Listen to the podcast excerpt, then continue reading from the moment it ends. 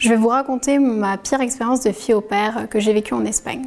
du mois de juin au mois de septembre, j'attendais bah, d'apprendre plus d'expérience avec les enfants et puis surtout euh, apprendre le catalan. Du coup, je suis pas passée par un organisme, je suis passée euh, directement via un site internet. J'avais contact avec plusieurs familles et j'ai choisi euh, cette famille-là avec qui le feeling est bien passé. Alors elles m'ont décrit euh, comme poste que j'allais travailler euh, de 7h à 9h, que je m'occuperais du petit déjeuner et que j'allais juste amener les enfants à l'école, faire leur linge et puis pour la matinée c'était fini et le soir que je travaillerais de 16h à 20h. Premier jour, euh, je suis arrivée et en fait j'ai été directement dans le bain, j'ai gardé les enfants à la minute près où je suis arrivée. Ça s'est bien passé pendant les 2-3 premières semaines quand on était sur Barcelone.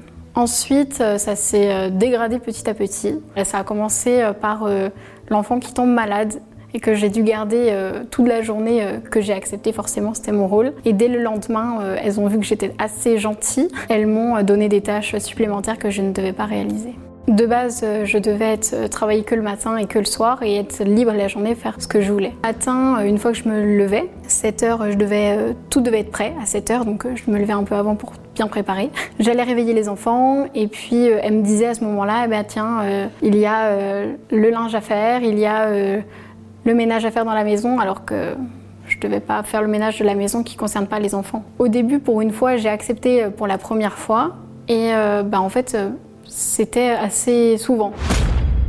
Début août, je me suis retrouvée toute seule avec une maman parce qu'une maman est partie travailler à l'extérieur. Quand je me suis retrouvée toute seule avec la maman, elle, elle s'amusait, donc elle sortait. Euh, j'acceptais encore parce que je me suis dit, elle est toute seule avec, avec moi, donc j'accepte, mais je trouvais ça un peu lourd que c'était tous les jours où je devais garder journée, soir, euh, nuit, tout le temps les enfants. Je n'avais plus de temps libre, je n'ai pas eu de journée de repos à partir de ce moment-là. Ça a continué à se dégrader. Nous sommes partis en vacances début août aux Pyrénées avec euh, les grands-parents de l'autre maman. Ça a commencé avec mes soucis de, santé qui sont revenus, donc je pouvais, euh, j'avais des difficultés à marcher. Je devais porter les enfants euh, en continuité parce que eux voulaient tout le temps être dans mes bras à moi, sachant qu'il avait qu'un an. Les enfants avaient un an et trois ans, donc porter le petit en excursion en montagne, c'était assez compliqué. Mais elles ont commencé, les mamans, dès mi-août, à être un peu plus agressives, un peu plus froides, un peu plus fausses, parce que j'entendais qu'elles disaient des choses derrière moi que je ne faisais pas. Par exemple, quand elle me demandait de faire le linge plus rapidement, de mettre le linge plus rapidement parce qu'il fallait que j'aille garder les enfants, donc elle me le disait euh, très agressivement, très faussement. Je me sentais absolument plus bien à ma place. Euh, dès qu'on m'appelait euh, et qu'on me posait si ça allait, je fondais en larmes en fait. ma famille me conseillait d'attendre que les jours passent pour voir si ça allait évoluer et voir ce que ça allait donner. Est-ce que j'ai fait quelque chose de mal?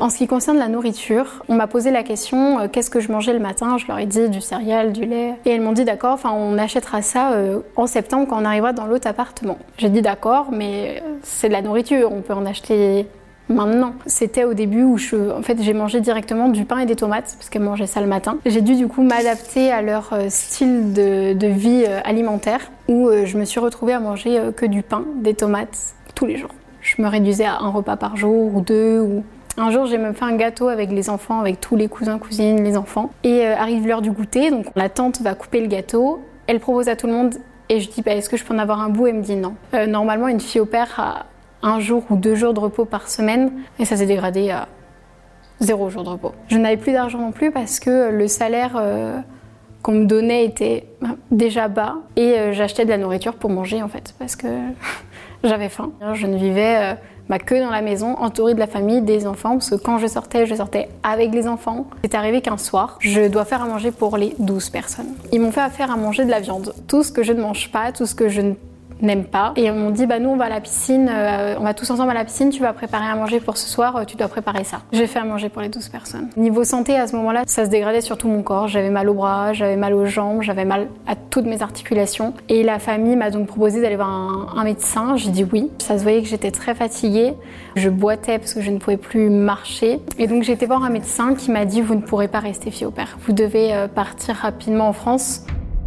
Deux jours après, en fait, euh, j'ai appelé mes parents pour annoncer cette fois-ci à mon père que ça se passait pas bien. Et quand j'ai annoncé ça à mon père, il m'a, dit tu rentres en France, tu prends tes billets d'avion, tu rentres en France. Ensuite, euh, fin août, nous sommes partis euh, en vacances. Et la veille avant de partir en vacances, j'ai annoncé à la famille que je partirais. Et je leur ai dit du coup que je partais mi-septembre. Elles ont accepté directement, elles m'ont dit que c'était compréhensible, que je pouvais pas rester dans cet état-là. Elles ne se sont absolument pas senties coupables. Vraiment, elles étaient, euh, bah, de toute façon, pour ta santé, même pour nous, c'est handicapant, donc tu dois rentrer en fait. On arrive à Minorque avec les grands-parents que, que j'apprécie et euh, ça se passe bien. On mange au restaurant midi et soir. Ils me payent le restaurant, mais je mangeais que des œufs parce qu'ils allaient dans des restaurants où il y avait que du poisson de la viande. Donc c'est encore une fois, je mange que la même nourriture pendant une semaine, des œufs. Et euh, en fait, les moments au restaurant étaient très compliqués à vivre parce que euh, on me demandait, euh, les mamans elles venaient me voir en me disant, par contre, tu te dépêches à manger parce que tu dois aller garder les petits au parc ou aller endormir le petit. donc en fait, je finissais jamais mes assiettes pratiquement. Et donc j'ai appelé mes parents le soir que je devrais partir plus tôt, que je trouverais une solution. Et j'ai annoncé donc à la famille le lendemain que je partais euh, quatre jours après. Dès ce jour-là, ils ont arrêté de me parler. Il n'y avait plus de bonjour, il n'y avait plus d'au revoir, il n'y avait plus de merci.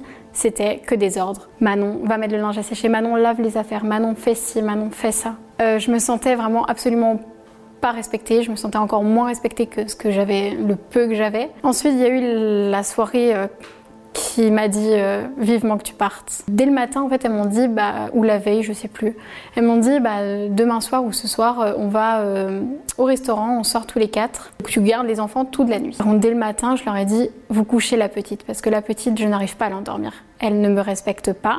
18h30 arrive. Manon, tu peux aller faire les valises des petits, donc je vais faire les valises des petits.